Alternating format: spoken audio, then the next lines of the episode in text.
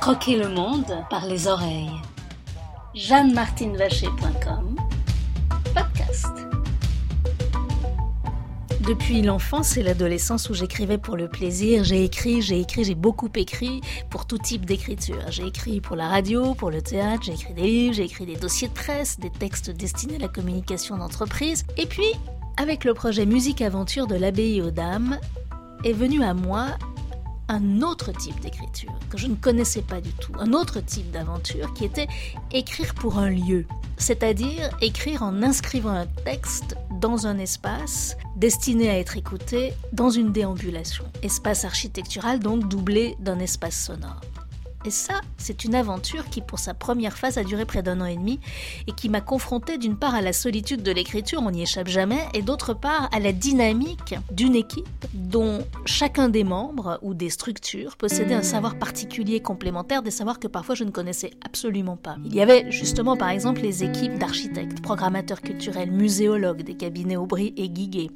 Il y avait, conduisant cette aventure, la société de production multimédia narrative.com. Il y avait les spécialiste du digital de la société Modulo Digital. Il y avait encore celui qui fut mon compagnon de tous les instants, l'ingénieur du son, spécialiste des techniques de spatialisation sonore en binaural, Bergam Perio. Enfin, last but not least, il y avait à la racine de tout ça l'équipe de l'association de l'abbaye aux dames qui gère le lieu et son festival et cette équipe qui avait voulu au fond ce projet et fait un appel d'offres pour trouver ceux qui correspondraient le mieux à ses attentes. Cette équipe, elle est au premier rang formée par Odile Prademfort qui est la directrice générale et Frédéric Saint-Paul qui en est le responsable administratif et commercial et j'ai envie de rajouter pour ce qui le concerne qui est aussi comédien puisqu'il a une longue histoire dans le théâtre et qu'il a surtout offert et donner sa voix pour le travail que nous avons fait, et là en tant que comédien. Alors tous deux et leurs équipes étaient, sont portés par un souci d'innovation et, surtout de renouvellement des offres proposées au public qui vient visiter cette magnifique abbaye de Sainte. Il fallait bien d'ailleurs leur, leur conviction, leur énergie pour convaincre toutes les instances régionales de les suivre dans cette aventure qui ambitionne de transformer en profondeur l'abbaye aux dames en une cité musicale offrant au public toutes sortes de découvertes et d'initiations. C'est un projet très ambitieux qui va être réalisé en plusieurs phases dans les années à venir. Et la première, celle qui nous occupe aujourd'hui, était d'inventer de nouveaux parcours de visite proposés à travers les audioguides. Ainsi donc est né ce projet qui s'appelle Musique Aventure, qui offre deux parcours, le parcours héroïque et le parcours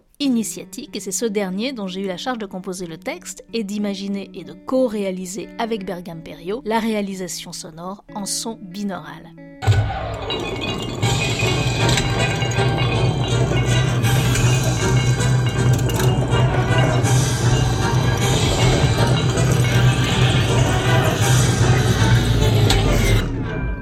Parmi vous qui m'écoutez, sans doute euh, beaucoup se demandent euh, ce que c'est que le son binaural. Alors je vous propose de vous couvrir, de vous le faire découvrir en vous offrant de rencontrer Bergam Perio, qui est donc ce spécialiste passionné avec qui j'ai réalisé tout ce travail. Alors je dois vous dire qu'avec Bergam, que ce soit à Sainte, que ce soit à Paris, euh, que ce soit hier ou aujourd'hui, nous avons partagé, nous partageons ce qu'on peut appeler une jouissance commune, celle de croquer le monde par les oreilles qui consiste à être toujours en éveil, être toujours dans une sorte de mixage qu'offrent nos deux oreilles, qui consiste aussi à s'extasier avec un même enthousiasme pour la résonance d'un lieu ou pour euh, des petits bruits que nous découvrons, que nous fabriquons, euh, qui seraient pour d'autres insignifiants, mais qui pour nous euh, sont l'objet d'un plaisir et d'un étonnement toujours renouvelé. Alors ça peut être les vibrations tellement suaves des petits cochis que nous avons beaucoup utilisés, ces merveilleux petits carillons avant, ça peut être le, frottement soyeux d'un battement d'aile au lointain, ça peut être des petits cliquetis, ça peut être le, crissement acide d'un archer, les accords prometteurs d'un orchestre avant un concert. C'est vrai qu'ensemble, nous, nous aimons écouter, capturer, reproduire, mais aussi inventer des sons, les modeler, les moduler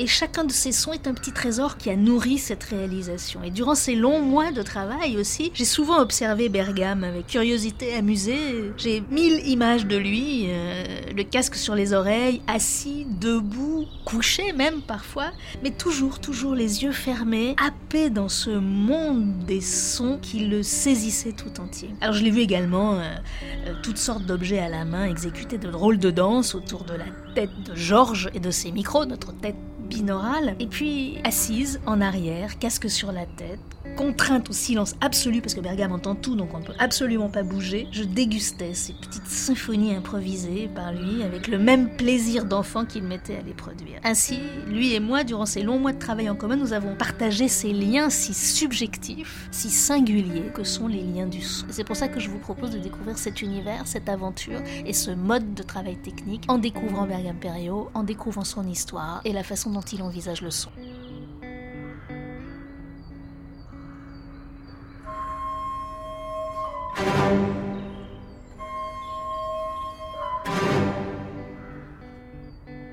Bergame, alors, première question. Du plus loin qu'il t'en souvienne, quand arrive le son finalement dans ton histoire? Alors le son, c'est simple, il apparaît dans mon histoire par la musique, puisqu'en fait j'ai fait euh, des études de piano en classique, donc euh, en fait je suis arrivé au son euh, par la musique. J'ai intégré la classe donc métier du son au Conservatoire de Paris, qui est une formation donc métier du son appliqué donc à la musique. alors là tu m'expliques au fond ta trajectoire de formation et professionnelle, mais moi ce qui m'intéresse c'est de savoir comment le petit Bergame peut-être en avait euh, et a découvert tout d'un coup son goût pour le sonore. Je dis bien le sonore parce que bien sûr il y a la musique et tu es pianiste, mais en même temps il y a ce goût que nous avons partagé pour les sons, toutes sortes de sons. Alors ben, je le redis encore, c'est quand même la musique qui m'a amené donc évidemment à, cette passion du métier du son. C'est-à-dire qu'après, une fois avoir intégré euh, fait le conservatoire, j'ai appris d'autres choses. Évidemment, après tout ça s'est développé euh, par la suite, mais c'est vraiment la musique qui, au, démarrage, m'a amené donc au métier du son. Je voulais en fait euh, apprendre à l'enregistrer cette musique avant tout, et c'est là que je suis rentré dans le dans, dans Alors ingénieur du son, mais tu t'es spécialisé dans ce qui est la caractéristique de, du travail qu'on a effectué à Sainte, dans le son spatialisé. Pourquoi? Alors c'est très simple, donc ça, nous ramène donc toujours euh, dans ce contexte de ma formation métier du son, donc au Conservatoire de Paris, où on a eu donc, euh, on a pu euh, écouter des contenus musicaux en 5.1, et c'est là où ça fait tilt dans ma tête. Je me suis dit, c'est ça qu'il faut faire, c'est ça l'avenir, et, et j'ai tout de suite réfléchi au mode de fabrication, d'écriture, et, après évidemment toutes ces idées se sont développées par la formation aussi, puisque justement j'ai expérimenté pas mal de choses sur différentes écritures spatialisées, mais au démarrage c'est justement réécrire la musique de façon spatialisée. C'est ça qui m'a qui m'a parlé. Alors aujourd'hui, si on prend les, les gens du son, ils savent de quoi tu parles quand tu dis 5-1. Mais finalement, pour le, grand public, qui en même temps va être confronté ou est déjà confronté à des tas de techniques de restitution sonore, c'est pas toujours très clair. On a le 5-1, on a nous, on a travaillé en binaural. Est-ce que tu pourrais expliquer simplement ce que c'est que tous ces modes de spatialisation? Bah, C'est très simple en fait. Tout euh, repose à la base sur notre d'écouter. C'est ça vraiment euh, qui est important de, retenir, c'est qu'on écoute, on peut spatialiser, donc euh, percevoir l'espace, donc le son spatialisé dans toutes les directions. On y fait, on, fait comme ça, on, entend tous les sons dans la rue. Euh, quand on va au concert, on, entend la salle, on entend toutes les différentes provenances du son. Donc la base, elle est là. C'est-à-dire pourquoi aujourd'hui, pourquoi fabriquer des contenus qui sont complètement artificiels, donc sur un format stéréo qui est derrière nous aujourd'hui. C'est démarré dans les années 60. Euh, ce format stéréo, il a été purement inventé par euh, les ingénieurs du son de l'époque et qui donc c'est un format très très bien euh, qui nous permet donc de donner une certaine image sonore, une première image sonore donc sur une dimension, mais au fond en fait on, est bien plus performant que ça. On entend des sons devant nous, à l'arrière, en haut, en bas, enfin voilà donc. Alors que la, stéréo c'est droite-gauche. La stéréo c'est donc en effet sur un axe gauche-droite avec aussi un effet de profondeur qu'on peut, qu'on peut apporter. On l'avait aussi, cet effet de profondeur en mono. Mais euh, donc du coup, tout repose sur cette perception, cette possibilité de percevoir le son de façon spatialisée. Et c'est notre référence. C'est comme ça qu'on entend dans la vraie vie. Donc du coup, après, bah, l'idée c'est de reproduire ce format-là. Et euh, soit on le reproduit sur des enceintes en 3D. Donc euh, dans ce cas-là, il faut un certain nombre d'enceintes pour nous donner ces différentes directions. Soit on le reproduit pour le casque. Et à ce moment-là, on parle de son binaural. Attention, c'est parti. Ferme les yeux et écoute. Ma voix est à gauche, derrière, à droite, au-dessus, en dessous. Alors le son binaural, donc on va être très concret. Déjà pour l'enregistrer, tu dis que le modèle finalement c'est l'oreille humaine, hein, la tête humaine. Donc le son binaural, on a une tête là qui s'appelle Georges, qui ressemble à une tête stylisée d'homme, avec des micros au-dessus, en dessous, de côté, devant, derrière. Et finalement, c'est à l'enregistrement que tout se passe, beaucoup plus que dans la post-production d'une certaine façon. Alors ça dépend. On, peut faire les deux. Généralement, on fait très souvent les deux, mais euh, donc sur un parcours sonore euh, généralement, on travaille avec une tête en effet artificielle, euh, qui, nous permet donc d'enregistrer dès la prise donc euh, le son spatialisé. Après, euh, donc, euh, on a besoin euh, de quand même travailler en post-prod l'espace à partir de sons, enfin des, sources sonores mono qu'on va placer à des endroits différents. Je pense par exemple à, des contenus musicaux ou des, enregistrements donc musicaux qu'on n'enregistre pas pendant la, création du contenu. En fait, on, va on va le spatialiser en post-production et dans ce cas-là, on, on fait ce qu'on appelle la synthèse binaurale. Alors, il y a quelque chose de très très particulier dans cette expérience euh, du binaural, donc je répète, qui est au casque. Hein, donc euh, c'est à la fois donc un son qu'on a de façon extrêmement intime dans les oreilles et en même temps effectivement, on entend des choses qui arrivent de tous côtés. Et je voudrais qu'on parle un petit peu de comment tu vois ce que cette expression-là qu'on emploie beaucoup en ce moment, pour le visuel aussi, de réalité augmentée. C'est-à-dire qu'effectivement, on est dans le réel, c'est de tous les côtés, mais en même temps, on est toujours surpris, et en même temps, on ne sait jamais si c'est dans le casque ou dehors. Comment tu décrirais ça, toi? Bah, C'est simple, en fait. On est surpris parce qu'on n'a pas l'habitude de cette écoute à travers le casque. On a nos réflexes, on a l'habitude d'entendre, en fait, un format stéréo normal, et ce format stéréo normal pour le casque on l'entend dans notre tête parce qu'il a été euh, enregistré euh, sur un, pour un format stéréo et euh, il n'y a pas d'indication de direction qui nous permettrait d'externaliser ce contenu. Donc évidemment, quand on va écouter pour les premières fois un enregistrement binaural, ben, on est surpris par les provenances, surtout par des, sources qui vont venir derrière nous. Donc évidemment, c'est un petit peu bouleversant et justement, c'est ce qu'on essaye aussi de, de provoquer chez chez, l'auditeur. C'est justement le déstabiliser, lui donner ces, nouvelles émotions euh, que seul le binaural peut nous, nous permet donc d'apporter. quoi.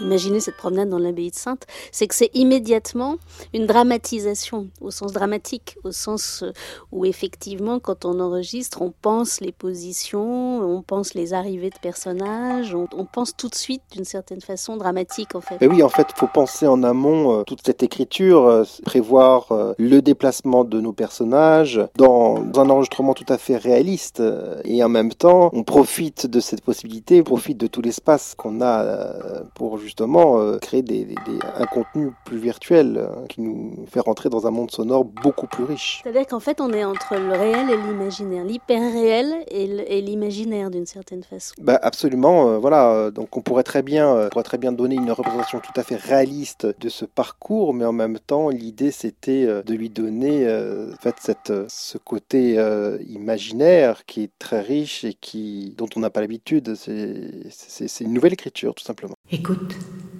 écoute, écoute la résonance de ces voûtes. Dans cette salle capitulaire, l'abbesse réunit chaque jour les religieuses. Elle leur lit ici la règle de Saint Benoît, traite des problèmes du moment. Écoute, écoute les sœurs confesser leurs péchés.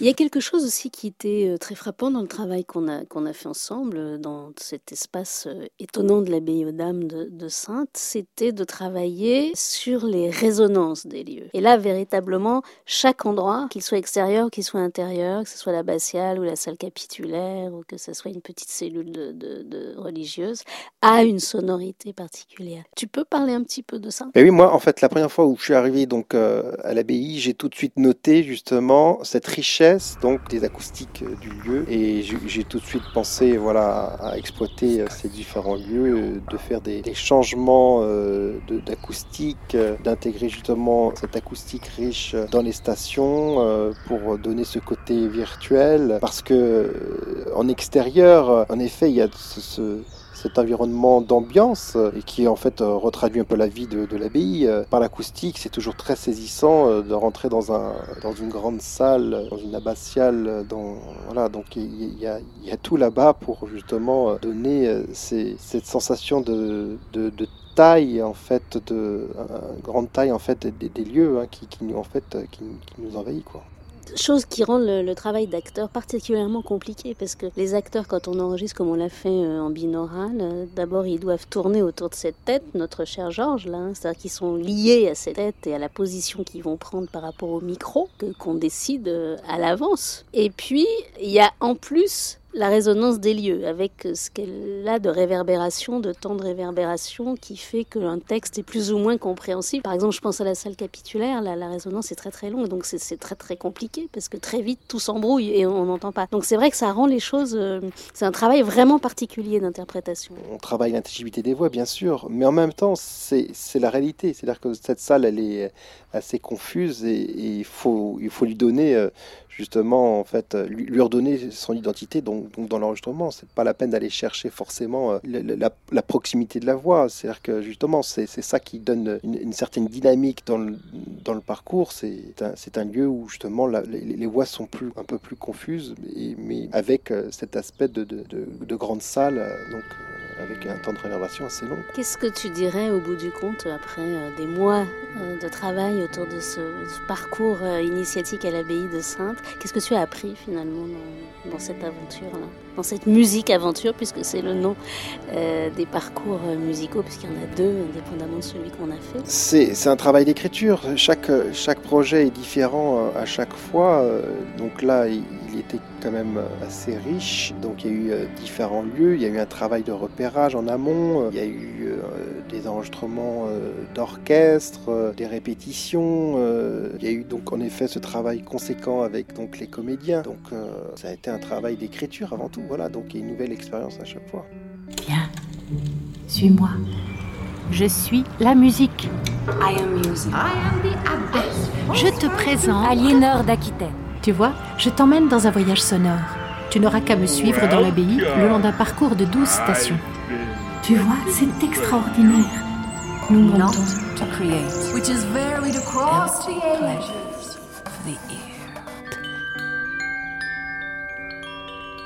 Alors au terme de ce moment passé ensemble et avec Bergame Perio, vous savez maintenant ce qu'est le son binaural, vous avez un peu une idée de ce, cette musique aventure à l'abbaye euh, aux Dames de Sainte. Peut-être avez-vous envie de savoir, euh, avant de vous décider à y aller, quel est le récit qui est fait dans cet audio guide, dans ce voyage initiatique, dont la musique est le personnage principal. La musique qui est incarnée, la musique qui dit je, la musique qui vous murmure à l'oreille, qui vous entraîne donc dans une visite intime de l'abbaye, durant laquelle euh, elle, va nous raconter quelques épisodes de sa vie et quelques épisodes de l'histoire de l'abbaye. Et ce récit va donc faire surgir des personnages de la musique, de la grande histoire ou de l'histoire de l'abbaye. Et ces personnages, eh bien, ils vont s'imposer à nous, ou on va nous inviter à les rencontrer. Hé, pas si vite On ne passe pas comme ça devant moi. Je suis Richard Ier d'Angleterre, dit Richard Cœur de Lion.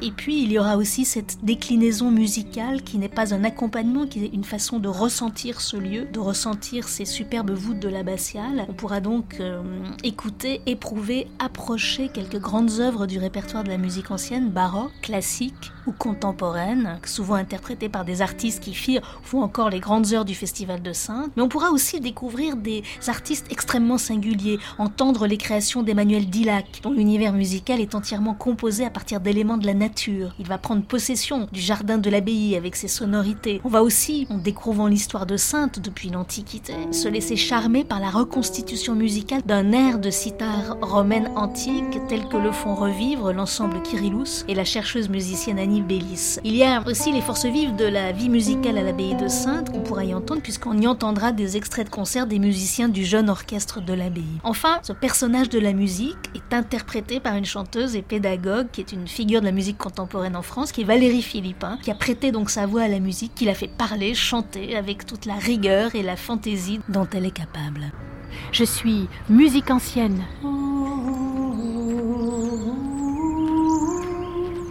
Baroque.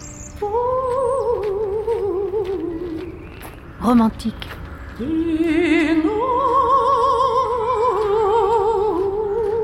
Contemporaine.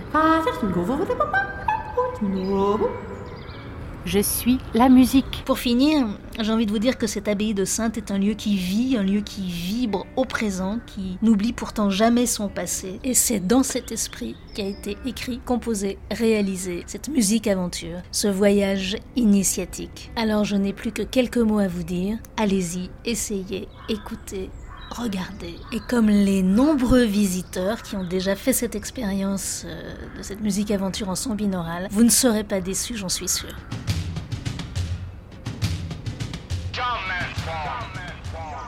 Croquer le monde par les oreilles. jeannemartinvacher.com Podcast.